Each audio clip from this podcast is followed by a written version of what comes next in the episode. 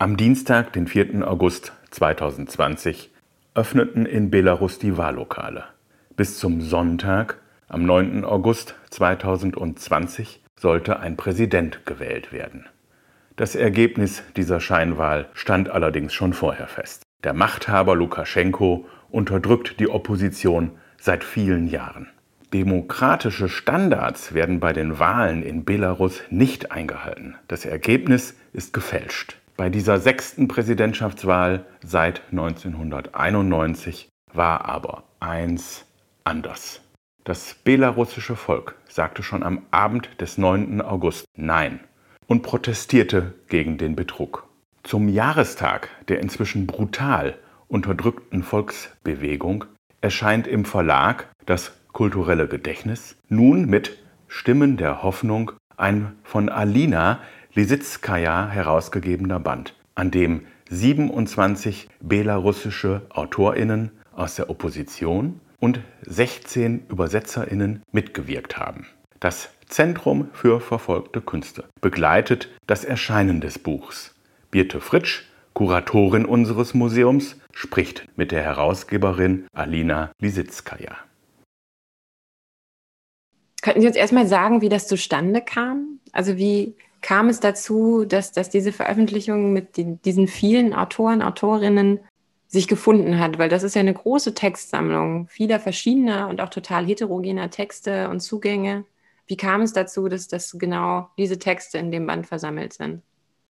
Das hat alles angefangen im August 2020, als ich Bilder gesehen habe, was in Belarus passiert und wie die Leute zum ersten Mal, seitdem ich zumindest lebe, ähm, dass ich sehe, dass die Weißrussen so solidarisch und so mutig und entschlossen ihre Meinung offen gesagt haben, dass sie einfach nicht mehr damit einverstanden sind, dass sie angelogen werden.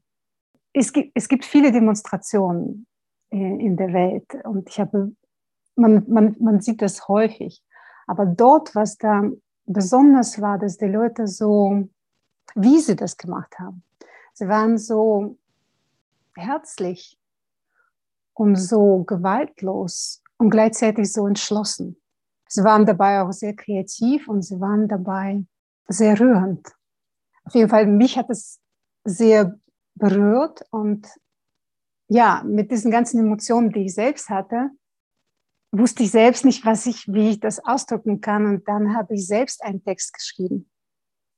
Einfach so, ich habe darüber gar nicht nachgedacht. Ich, ich saß nur da und ich habe angefangen zu schreiben, um das, was ich fühle, irgendwie in eine Form zu bringen. Und dann unter anderem habe ich das, den Text äh, Wolfgang Körner gezeigt. Und dann im Gespräch mit ihm, er meinte, ja, schön, aber es ja nur ein Text, ein kurzer Text. Und dann meinte ich, aber es gibt ja bestimmt sehr viele solche Texte. Es geht ja nicht nur mir so. Und so entstand diese Idee. Ich dann überall geschaut habe und habe so eine kleine Anzeige gegeben, dass ich solche Texte sammle. Einfach Texte über Proteste und was man fühlt dabei und was man hofft. Die hatten ein Kriterium. Sie mussten sehr literarisch sein. Warum literarische Texte als, als Medium nutzen? Ich dachte, es gibt sehr viele Texte, die publizistisch sind. Ähm, das, ähm, diese Texte haben damals äh, in 2020 äh, viele Zeitungen abgedruckt. Dachte ich, es wird auch bestimmt sehr viele Bücher geben, die dokumentarisch äh, darüber berichten. Und ich wollte die Möglichkeit geben, dass, dass die Leute die Gefühle ausdrücken. Und die Gefühle sind immer für mich so eine literarische Form. Wenn man sich jetzt gerade zum Beispiel auch die lyrischen Texte anguckt mit ihrer, ihrer ne, ästhetischen Verdichtung, ob eben wirklich die, die lyrischen, die lyrisch verdichteten Texte zum Beispiel oder andere literarische Texte, ist das ein, ist das ein weiterer Zugang auf das auf das Geschehen oder ist es vielleicht auch einfach etwas, was, was nochmal sehr viel stärker eine emotionale Kraft anspricht, die ja sowohl in den Protesten selbst, sowohl in der Bewegung selbst als auch eben darüber hinaus mit weitergetragen wird. Also sind die literarischen Texte ein Weg, die Botschaft auf einer emotionalen Ebene weiterzutragen? Auf jeden Fall. Ich finde, dass die Gedichte, die sind ein direkter Zugang zur Seele. Da, da spricht die Seele von einem Menschen und die erreicht normalerweise die Seele von anderen Menschen. Also unsere Kultur, unsere belarussische Kultur ist eher emotional. Wir sind eher, daher sind die Leute so, so nett. Entwickelter Austausch, Seelenaustausch. Der Band wird in Deutschland erscheinen unter den Titel Stimmen der Hoffnung. Wie kam es dazu? Weil ich dachte, dadurch, dass ich nun damals Texte kannte, ich dachte, was ist, was verbinden sie alle? Was ist die Essenz? Und ich habe es verstanden, das sind auf jeden Fall Stimmen. Das sind Stimmen von ganz, ganz, ganz verschiedenen Leuten aus ganz verschiedenen Schichten und äh, Alter in allen Hinsichten, also professionelle Autoren, nicht professionelle Autoren. Wenn ich dann an Texte in, in mich hineinging und ich dachte, warum geht es da? Warum diese Leute gehen alle plötzlich protestieren, wo sie so viele Jahre immer wieder das nicht, nicht konnten. Die, hatten, die haben das einfach keinen kein Mut gehabt, eigene Meinung so offen zu zeigen. Und ich dachte, wenn ich, ich habe mir vorgestellt, wenn ich so lange Zeit einfach nur sitze und sage nichts und lebe etwas, was mir gegeben wird und, und irgendwann mal doch mich überwinde und doch offen sage und laut sage, nein, es geht so nicht. Das bedeutet, ich habe in einer Sehnsucht. Ich habe so eine große Hoffnung, dass das, dass mein Aufstehen etwas bewirken kann und dass das etwas in meinem Leben verändern wird. Deswegen, es gibt sehr viele Texte, da scheinbar gibt es keine Hoffnung.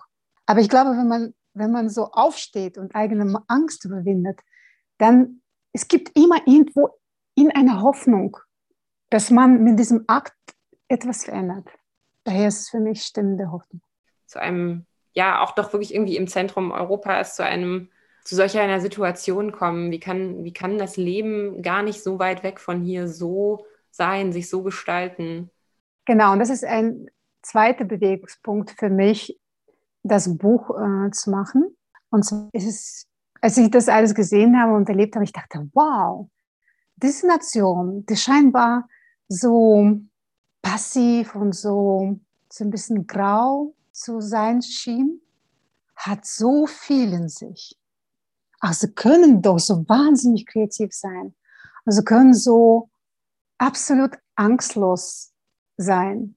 Und ich wollte unbedingt, unbedingt, dass es irgendwo fixiert wird. Genau, dass es diese Qualitäten in, bei diesen Nationen gibt, damit, wenn es wieder zu so einem Zweifel, innerlichen Zweifel kommt, damit die wissen, es gibt bei uns irgendwo eine unglaubliche Kraft.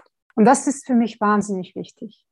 Es ist jetzt gerade sehr schwierig in Belarus und es kann, es, also manche können so sehen, dass, okay, es, es gab keinen Sinn, solche Proteste zu machen, aber ich glaube, das ist genau der Sinn, um, um zu sagen, nein, also ich kann, auch wenn es alles wahnsinnig schwierig ist und alles hoffnungslos ist, ich kann trotzdem, ich habe irgendwo in mir und wir alle haben irgendwo eine Kraft, die größer ist als das alles.